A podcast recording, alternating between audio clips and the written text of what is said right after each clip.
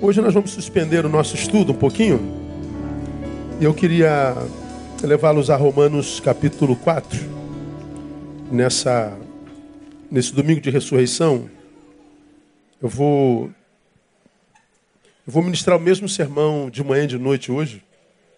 Agora de manhã eu não vou terminá-lo, só vou introduzi-lo, a gente tem a ceia.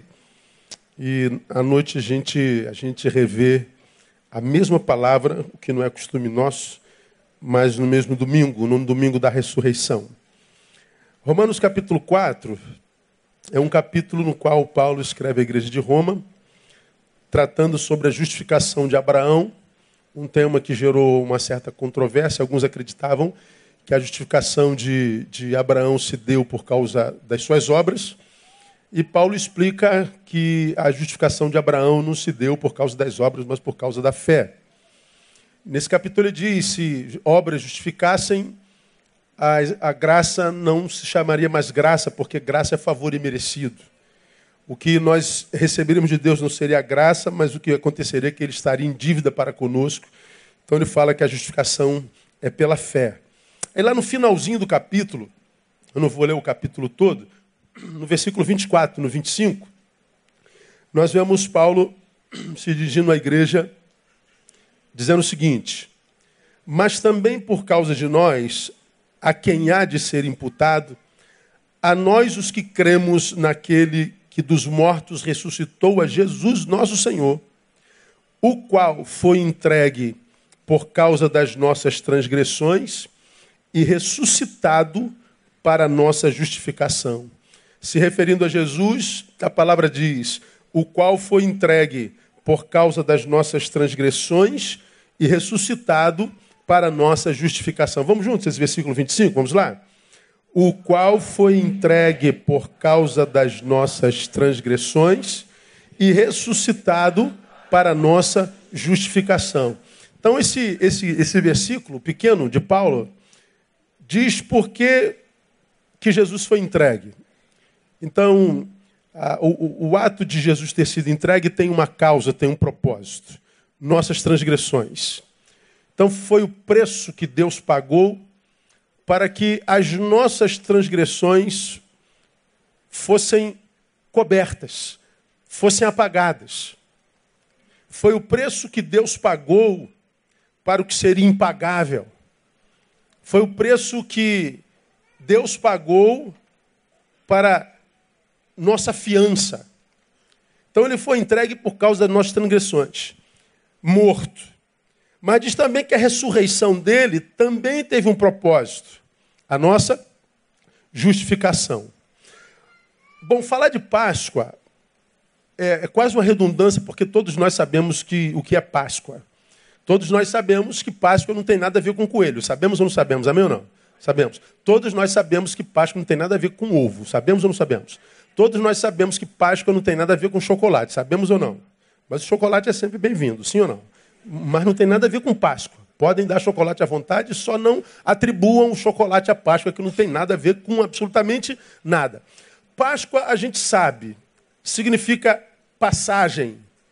Páscoa vem lá de Êxodo, capítulo 12, você conhece a história. A última das pragas, Deus levaria os primogênitos ah, do, do, do, do, povo que, que, que eh, havia levado cativo o Israel de Deus e Deus disse para o seu povo que cada um matasse um cordeiro e o sangue desse cordeiro fosse colocado no, no alisar da porta, nos umbrais da porta, de modo que quando o anjo da morte passasse, visse a marca do sangue na entrada daquela casa, o, o, o, espírito de morte passaria por cima dessa casa, ou seja, faria a passagem por ela sem que a morte alcançasse aquela família e seguisse o seu rumo de, de, de destruição. Então a Páscoa é a lembrança dessa passagem que foi produzida sobre o povo de Deus, que viveu um dia de morte global, mas que por algum motivo não aconteceu, embora global a morte, na família daqueles que eram chamados de Deus. Por quê? Porque aquela família foi marcada por um sangue, que foi o sangue de um cordeiro. No Novo Testamento, a Bíblia diz que a nossa Páscoa é Cristo. Por que, que a Páscoa é Cristo? Porque a, Bíblia diz que o salário do pecado é o quê? É a morte. Todos pecaram, diz a palavra. O salário do pecado é a morte. Então, todos nós, por causa do pecado, estamos condenados à morte. E quando o dia da morte, ou seja, do juízo, o dia da separação eterna vier, quem serão aqueles que estarão fora disso? Os que foram marcados pelo sangue de Jesus Cristo ressurreto. Então Jesus foi o preço pago por Deus. A ressurreição produziu a nossa, a nossa justificação. Fomos justificados. Agora, quando a gente fala de Páscoa, de passagem, eu queria, é, no início dessa reflexão, tentar mostrar para vocês que não se trata só da passagem da morte para a vida. Sim, é passagem da morte para a vida. Nós estávamos mortos, fomos ressuscitados. A morte não nos alcança mais, não a eterna separação de Deus. Mas se Páscoa é passagem, a Páscoa não tem a ver com algo fixo. A Páscoa é caminho. A Páscoa é transitiva, é transição. A Páscoa é mais ou menos como alguém que está caminhando está desenvolvendo a sua jornada e depara-se com um abismo, se depara com um largo rio, e ele está impossibilitado de continuar a jornada em função do abismo, em função do rio. O que seria a Páscoa? A Páscoa seria uma ponte que produziria a possibilidade da continuidade da jornada. A Páscoa é a ponte. A Páscoa é a passagem. E se a Páscoa é ponte, a gente entende que ponte não é lugar onde ninguém constrói uma casa. Não é lugar de fixidez. Não é lugar de permanência. Não é lugar de habitação, não é lugar de moradia. Quando a gente fala de Páscoa, hoje, na minha concepção, não se fala só de uma data. Não se fala de um evento acontecido no passado. Não se fala de uma coisa que foi uma coisa para aquele tempo. Quando se fala de Páscoa para mim hoje, nós estamos falando de passagem, mas não só da morte para a vida, passagem do si mesmo para o nós. Isso é Páscoa. Quando eu consigo transcender a mim mesmo, vencendo o egoísmo, e como você tem aprendido aqui ao longo desses anos, o meu eu é, abraça o teu tu e a gente vira nós, nós produzimos uma passagem, isso é Páscoa. Páscoa é passagem do individualismo para o comunitário. Páscoa é, é a passagem do apedrejamento para o perdão. Principalmente para uma geração como essa que vive com pedra na mão, como eu tenho empregado aqui, uma geração de acusadores, todos têm algo a dizer da vida do outro. Todos são especialistas em mostrar o erro do outro, o que o outro não deveria fazer, o que o outro não fez por ele mesmo, o que o outro. Nós somos uma geração de especialistas em vítima, em vida alheia. Só que nós não somos também especialistas em produzir perdão. Páscoa seria a passagem do apedrejamento para o perdão. Páscoa seria a passagem da fuga covarde para a inserção para a participação. Páscoa seria passagem do coitadismo para a redenção desse estado medíocre de ser, de achar que todos existem para mim e que estou assim porque os outros não foram para mim, e que faz com que o sujeito morra de pena de si mesmo e não só seja um apedrejador, mas um caçador de culpados. Mas ele transcende porque vive a Páscoa do, do coitadismo para quê? Ele vai do coitadismo para a redenção. Ele se redime. Páscoa é passagem. Páscoa é passagem da necessidade obstinada de falar para a capacidade inalienável de ouvir. Ah, como nós precisamos ver essa Páscoa. Sentar para ouvir, ao invés de abrir a boca indiscriminadamente inclusive para falar sobre temas que não domina. Dentre esses temas está a vida do outro. Né? Tudo que a gente conhece do outro é um pedaço da sua história, não a história inteira. Para mim, Páscoa é essa passagem é, da, da, da, necessidade obstinada de falar para a capacidade inalienável de ouvir. É a passagem da polarização, porque nós vivemos polarizados, os de lá e os de cá. Páscoa é fazer a passagem da polarização para a comunhão. É a capacidade de transcender divergências em torno de uma convergência maior. Isso seria Páscoa. Páscoa é a passagem da busca doentia pela razão para a promoção necessária da paz. Páscoa não é uma data apenas. É uma contínua experiência vivida, posto que é passagem. Então, quando, quando eu penso Páscoa hoje, irmãos, eu, não, eu, eu Tem coisas que a gente não pode falar, né, cara?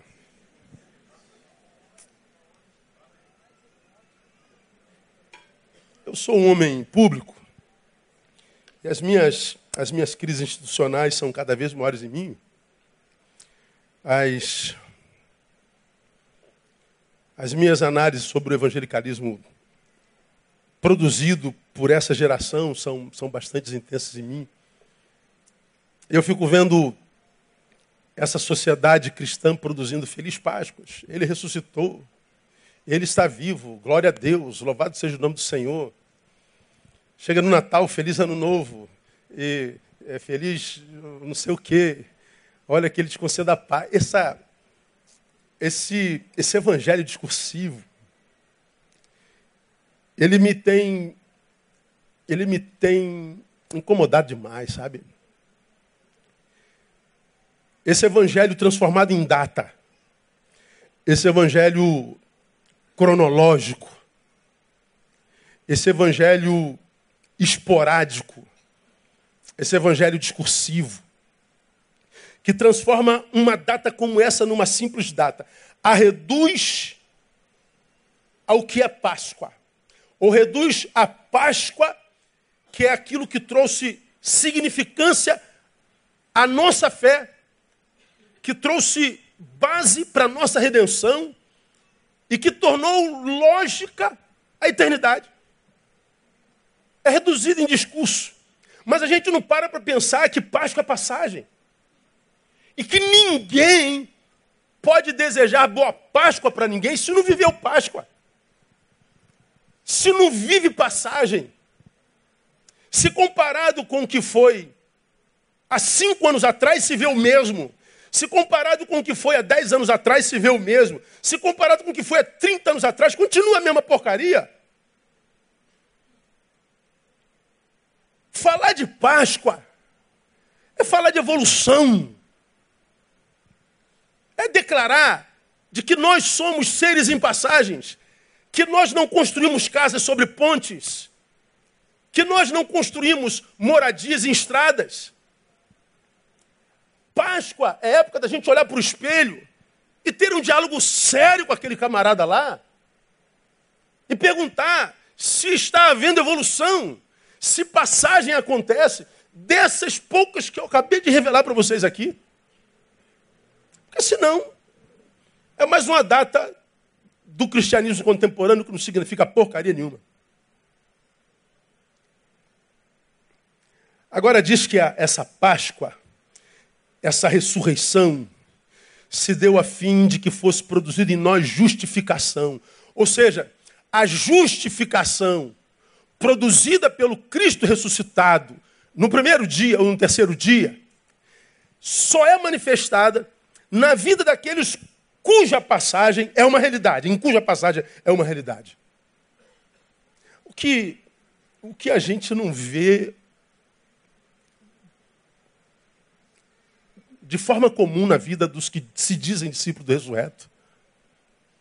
É muito blá blá blá, é muita discussão, é muita briga, é muito requerimento, é muita exigência, pouca doação. Eu não, eu não falo nem da nossa igreja. Nossa igreja, a gente vive um momento assim muito sinistro comparado com o que eu vejo o Brasil afora. Ah, eu, eu vejo meus colegas reclamando, pô, Neil, como é que sei lá, cara? Pô, esse pessoal de hoje não quer nada, ninguém chega junto, cara. A gente fala uma coisa, ninguém chega junto, a gente tem que trabalhar sozinho, a gente está se matando. Aqui a gente diz assim, ó, gente, não serve, não, não dá mais para voluntário, não dá mais. Eu sinto muito, você quer trabalhar, mas não dá mais. É gente demais. Você fala, como? Tu conta isso, ninguém acredita. que o nosso número de voluntários é, é, é, encerrado porque tem gente demais querendo trabalhar. A gente vive um milagre, a gente vive um aborto da natureza. Então não falo nem da nossa comunidade local, não estou falando que a gente é perfeito, mas a gente vive uma realidade incomum no mundo hoje. Incomum. Essa passagem que da qual eu falo é a passagem que produziu em nós justificação. Justificar, essa palavra aí no grego, é uma palavra de cunho forense. Tornar justo é usar de justiça para com alguém. Na verdade, é, é, é modificar a sua posição judicial. Eu explico. Ah, em outras palavras, justificar, à luz da, da, da, da etimologia da, da palavra, é uma declaração de que alguém agora ocupa correta posição diante de Deus. É, é, uma declaração de que alguém agora ocupa uma correta posição diante de Deus. Exibindo o quê? Uma modificação de posição judicial. Ou seja, eu, por causa do meu pecado, diante de Deus, eu estava numa posição incorreta. Eu seria condenado mesmo a justiça sobre mim seria condenado. Porque a minha posição diante dele era incorreta. Jesus, ele advoga a minha causa. E ele faz com o próprio sangue. Seu sangue apaga a minha sentença. E quando então me apresento diante de Deus, eu agora estou numa nova posição judicial. Eu estou numa posição correta diante de Deus. Porque a, a justiça produzida por Jesus no meu lugar, porque para mim era impossível, me coloca diante de Deus de uma nova posição. Deus olha para mim, para você, você já aprendeu isso aqui no ano passado, no culto da, da, da Páscoa. Quando ele olha para mim, olha para você, André, ele vê um culpado, um pecador. O salário do pecado é a morte. Só que depois do sacrifício de Jesus, depois que o sangue é vertido, Deus tem nesse óculos uma mancha do sangue do cordeiro e quando Deus olha para o André de cima, André, ele não olha assim, crua livremente. Ele olha através do sangue do cordeiro. E quando o olho de Deus passa através do sangue do cordeiro, ele vê o André purificadinho, limpinho diante dele. Você está entendendo isso? Veja, o que acontece, acontece no olhar de Deus a nosso respeito. E acontece por causa da visão que vem através do sangue. Então escuta, a justificação é uma justa posição, é uma declaração de que agora estou numa posição correta diante de Deus. Ok? Então, eu estou lá, numa, vivi uma modificação de posição judicial. Agora lembra, o que modificou na justificação foi minha posição por causa do sangue. O que modificou na justificação não foi o meu caráter. Eu continuo sendo a mesma coisa. É Deus que me vê diferente. Eu achei isso aqui, cara.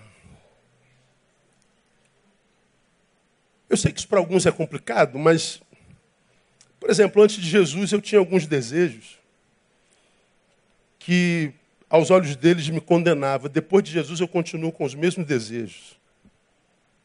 Eu, antes de Jesus, eu tinha vontade de dar surra em um monte de gente, cara. Assim, de quebrar a cabeça de um, dar um bico na cara do outro de fazer justiça com a própria mão. E depois de Jesus, eu continuo sentindo a mesma coisa. Às vezes eu tenho vontade, você não tem noção.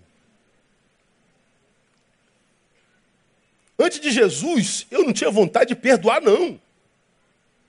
Aqui se faz, aqui se paga. Depois de Jesus, eu continuo sem vontade, muitas vezes. A diferença é que antes de Jesus, eu tinha vontade de dar um bico e dava.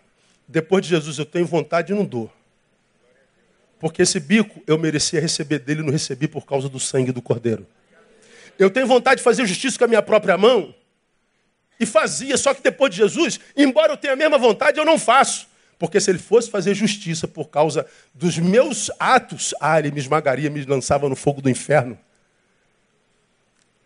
O que difere, como você já aprendeu aqui, é a mão sobre o qual está o poder. Quando nós estamos longe dele, não justificados, A minha vida está na mão do pecado. O pecado exerce poder sobre mim. Quando o sangue me alcança e me torna justo, eu tenho poder sobre mim mesmo. O poder sobre mim mudou de mão. Mas eu continuo sendo o mesmo. Justificado, mas o mesmo. Quando é que o meu caráter muda? Quando justificado, eu entendo a justificação e busco o que a Bíblia chama de santificação. A santificação é a posteriori. A justificação é a priori. Então é possível que eu seja justificado e não santificado. Mas é impossível ser santificado sem ser justificado. O que se requer de todo justificado? Santificação. Se o que se requer, vou falar mais adiante disso, talvez logo mais à noite, do justificado é santificação, ora, a santificação é a melhor forma que a gente tem para fazer valer a justificação. E a santificação é o produto da passagem pela qual passa o justificado. Na justificação, eu modifiquei minha condição judicial. Está livre, Neil? Você está perdoado. E a pergunta que Deus faz para o justificado é: o que, que você vai fazer agora livre? Outros voltam para o pecado, outros voltam para si mesmo, outros voltam para o egoísmo, e outros se santificam. Quando eu me santifico, eu vivi a Páscoa.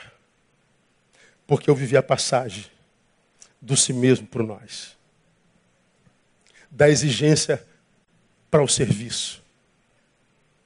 Da busca pela razão, pela busca necessária da paz. Joguei a pedra fora e busquei liberar perdão. Isso é Páscoa.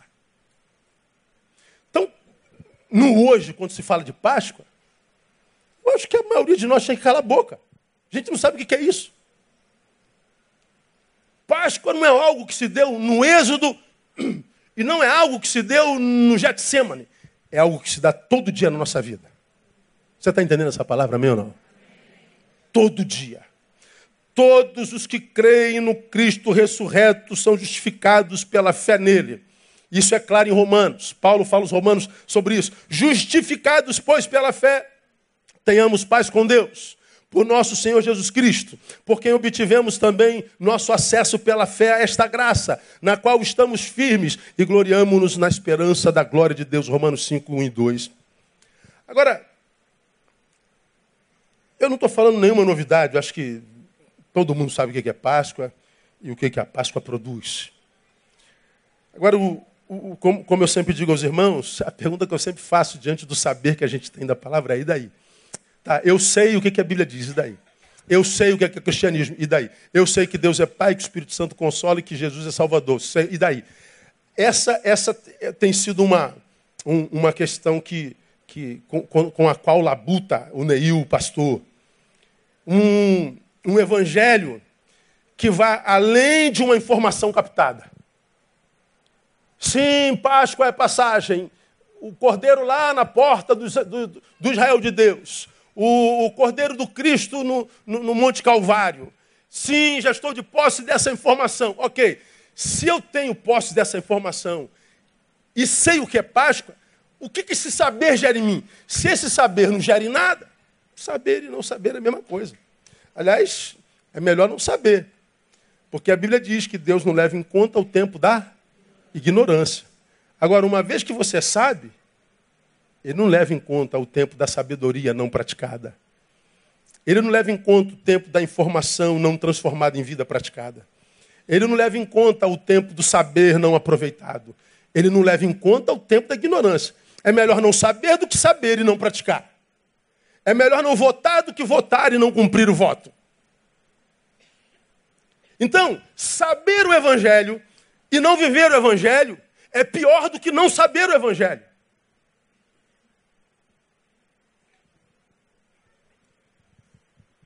Alguém não sabe o que é Páscoa? Todos sabem. E daí? Aí é que está a questão. A ressurreição não terá validade se ela não passar de um saber teórico de uma simples informação. Nenhum. Então, eu, eu me perguntaram essa semana. Mais um que perdeu fé. Ou pensa perdeu fé. Pastor, eu não entendo.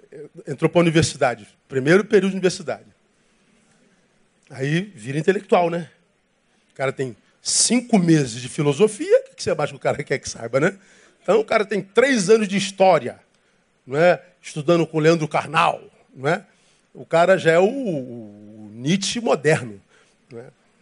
Aí ele fala, pastor, minha questão é, Jesus se ressuscitou, por que, que não transformou, não, não trouxe uma, uma mudança significativa na humanidade?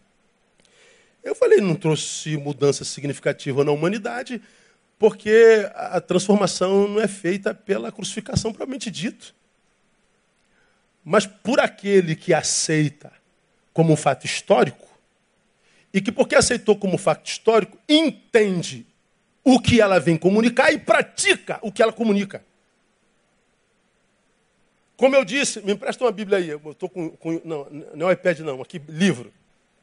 Se eu pego esse livro aqui e digo isso aqui é a palavra de Deus, você já aprendeu isso aqui? Aí eu digo assim, é, vamos falar isso mais lá para frente. Ah, ama teu próximo como a ti mesmo. Isso é palavra de Deus. Olha a palavra de Deus. Aí tu vê os crentes ungidão. A palavra de Deus diz que eu tenho que amar ao meu próximo como a mim mesmo. Legal, isso é bonito, isso é um discurso bacana. Mas isso não é palavra de Deus. Isso é um discurso humano.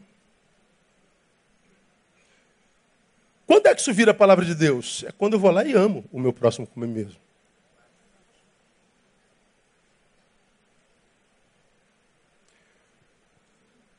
Obedecei aos vossos guias.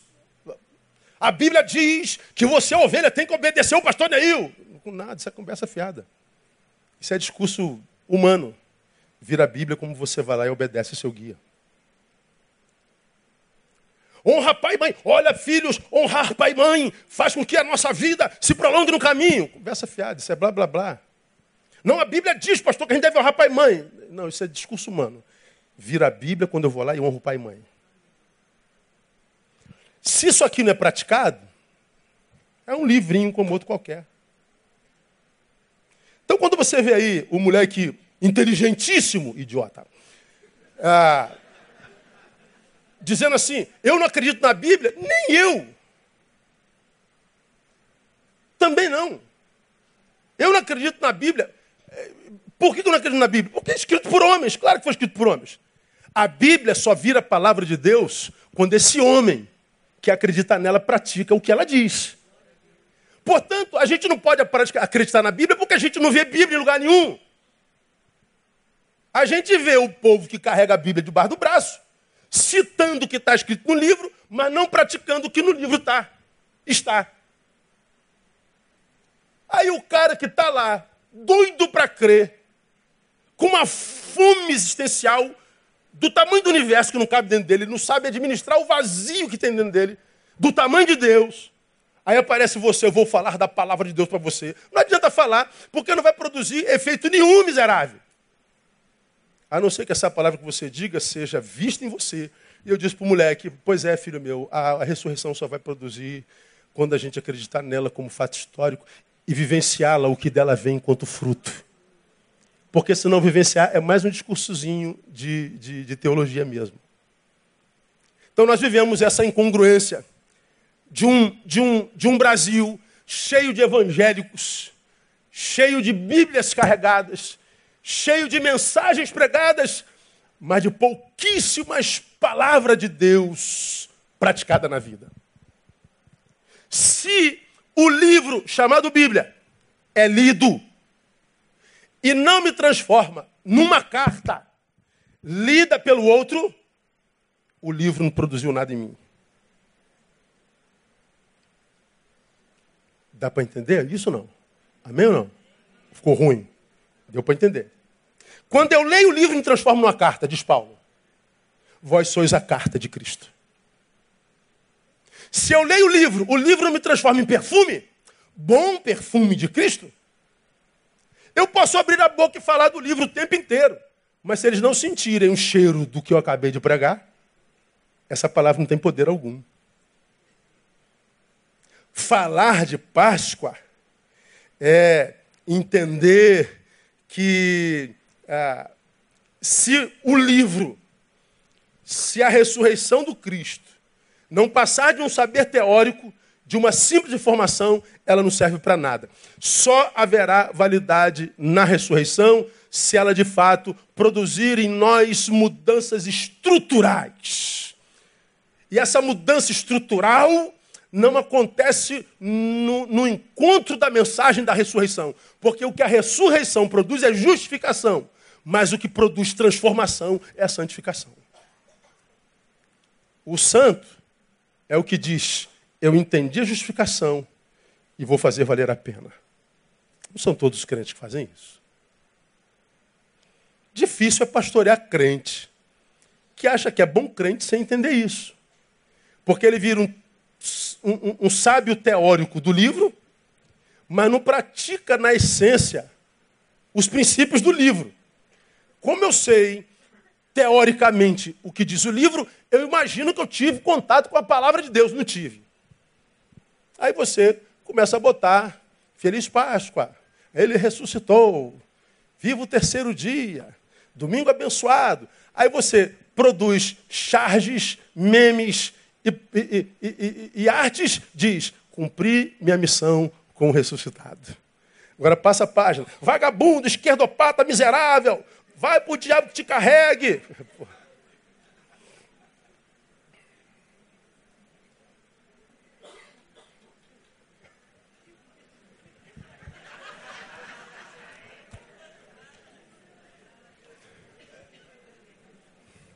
Um dia eu vou abrir meu coração para vocês.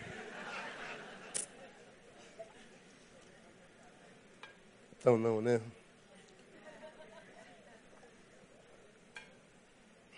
Orem pelo seu pastor. A ressurreição, portanto, não muda só o meu destino. A ressurreição muda meu jeito de ir. A ressurreição não me coloca no céu. Me mantém na terra, só que de uma forma diferente. Eu agora sou justificado. O poder mudou de mão. Por que, que mudou de mão? Por que, que a ressurreição não muda só o meu destino? Muda meu jeito de ir. Porque ela produziu justificação que produz em nós pacificação em Deus e com Deus. Justificados, pois, pela fé, temos paz com Deus. Veja, se a justificação me pacifica, como é que eu vou agora? Em paz. Se eu estou pacificado e vou em paz, tudo que eu não encontro no caminho, pelo menos em primazia, é guerra, litígio. Significa dizer que esse litígio que existe entre os homens hoje vem comprovar o que, gente? É que grande parte dos cristãos, principalmente os cristãos, não viveram justificação. Se viveram, permaneceram nela, não chegaram à santificação. E vivem em guerra porque não têm paz em Deus e nem com Deus. Falar de Páscoa é falar de passagem de um estado para outro. Essa passagem de um estado para outro, passagem é a verdadeira Páscoa, e é de um estado para outro, de um estado tal para um outro muito melhor. Muda o nosso jeito de ir. Quando nós chegamos no outro estado, nós mudamos o jeito de ir. Nós vamos em paz, paz com Deus e em Deus, e porque em paz, nós viramos promotores da paz pacificadores. Ah, vou terminar. O resto eu termino logo mais à noite. Ah, o que é um homem justificado? O homem justificado é um condenado tornado justo por intermédio de esforço alheio. Temos um monte de advogados aqui, não é? Sem advogado não há justiça.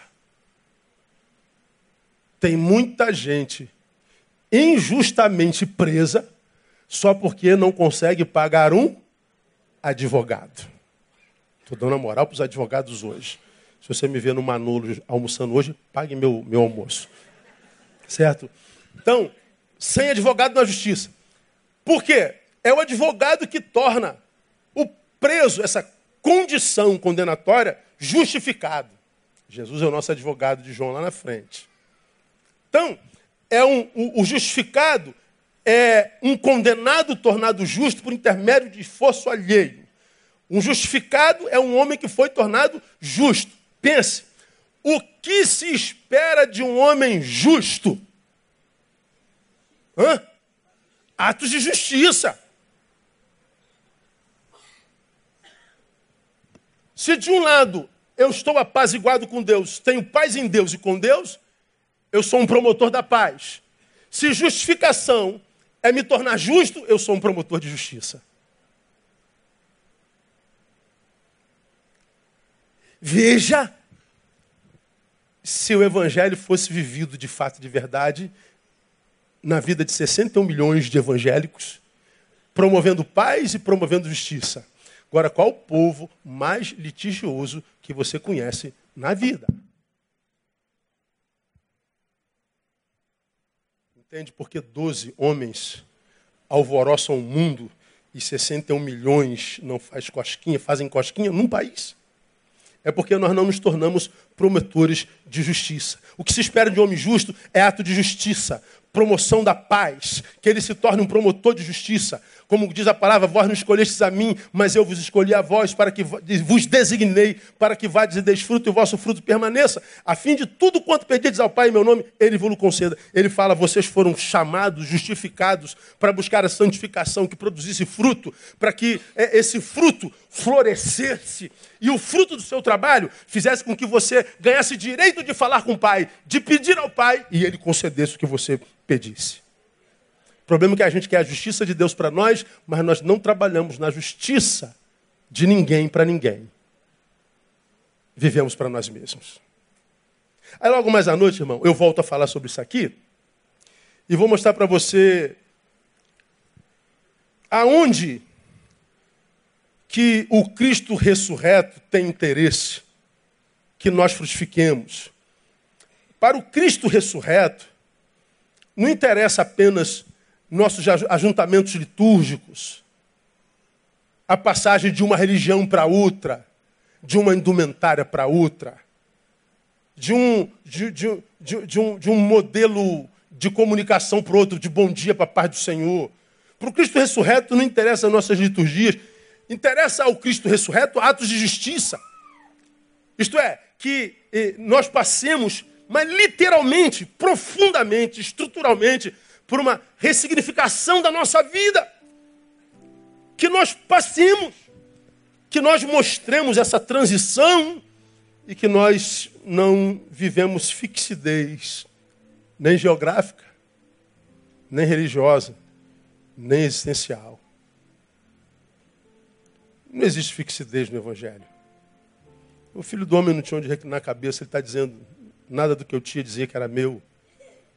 Não me sentia dono de nada, nem propriedade de ninguém. Por isso que a Bíblia diz que o Espírito Santo é vento, ele sopra onde quer. Não sabe de onde vem, nem para onde vai, só ouve a sua voz. E quando a Bíblia diz que o Espírito Santo sobra onde quer, é porque ele sabe que haveria povo dele em todo canto dessa, dessa nação. Ele sabia que haveria filhos dele, discípulos dele, justificados nos quatro cantos do planeta e ele está dizendo: Eu vou soprar através dos meus discípulos, porque eu sei que eles estarão em todos os lugares. Agora, cadê o sopro do Espírito para essa geração?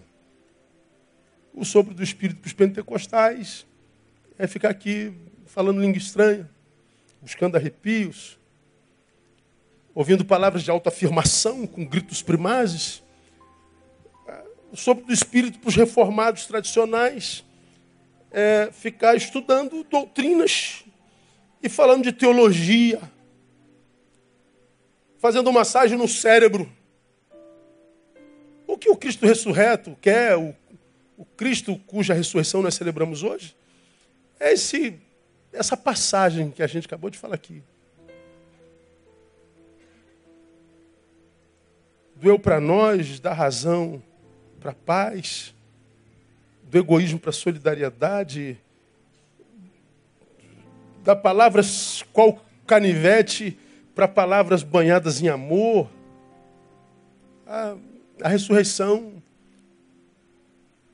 foi o estabelecimento da, da vitória sobre a morte. Mas não é só da morte física nem da eterna. De tudo que em ação mata a possibilidade de comunhão.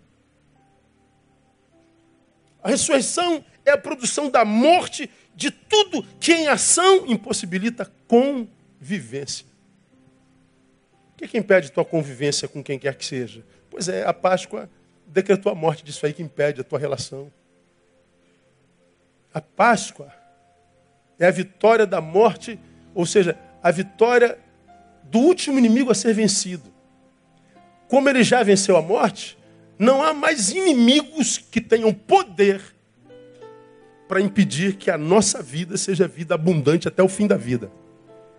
Isso não quer dizer que nós não teríamos problemas, adversidades, não teríamos é, a, a tristeza de viver as sequelas da produção da raça, de vermos injustiças sobre vidas que não mereciam, mas que chegaram até ela não por causa de uma produção individual e subjetiva, mas por causa da produção da raça, que, como você já aprendeu, é levada aos ares e desce sobre nós como chuvas ácidas, que cai sobre todos nós, de modo que muitas vezes eu colho uma coisa que eu não plantei mas eu faço parte de uma raça que, como raça, está plantando e que está caindo sobre ela. Não é sobre mim, está caindo sobre toda a raça. Então, se, se o Evangelho me alcançou, minha capacidade de diagnóstico amplia. Eu vou ver a vida diferente de todos que não conhecem esse Evangelho, não conhecem esse Cristo ressuscitado. Mas difícil é a gente achar essa consciência na mente dos que têm Jesus na boca apenas. A minha esperança, minha igreja, quanto Deus eh, me der força, é de ver esse evangelho sendo praticado por aí, sabe? Mesmo que seja no evangélico, que nunca entre numa igreja evangélica, que eu nem sei se entrar numa igreja evangélica já é bom negócio hoje. Mas eu creio que o Evangelho é maior do que até essa instituição. Eu creio que o Evangelho é a salvação desse país. Eu creio que o Evangelho é a salvação do Rio de Janeiro. Eu creio que o Evangelho é a salvação da raça. Porque enquanto no Evangelho não entrar de fato de verdade, a gente vai ficar brigando aí entre essa geração polarizada Todo mundo tem algo a dizer sobre a vida do outro. E tudo que diz sobre o outro diz respeito ao seu podre e ao seu pecado. E pega uma pedra e atira. De lá faz a mesma coisa. Você também tem pecado, ele pega a pedra. Então nós vivemos sobre apedrejamentos. O Evangelho me faz largar a pedra, porque quando eu vejo o pecado do outro, eu me olho no espelho. Eu também tenho o mesmo pecado que você. Perdoe, cara, pela pedra que eu destaquei. O Evangelho produz reconciliação. E você aprendeu, vou falar logo mais à noite, que ele nos entregou o ministério da reconciliação. Se não for pelo Evangelho, não tem jeito não, irmão. Porque pelos evangélicos, ah, a gente está perdido. Mas eu creio nos evangelhos. E eu creio que ele pode fazer com que a gente veja a justiça correndo como rios pela rua da nossa cidade, pela rua da nossa nação. Amém, amados? Vamos aplaudir a Ele. Vamos celebrar a nossa comunhão. Se você puder vir logo mais à noite, eu termino essa palavra.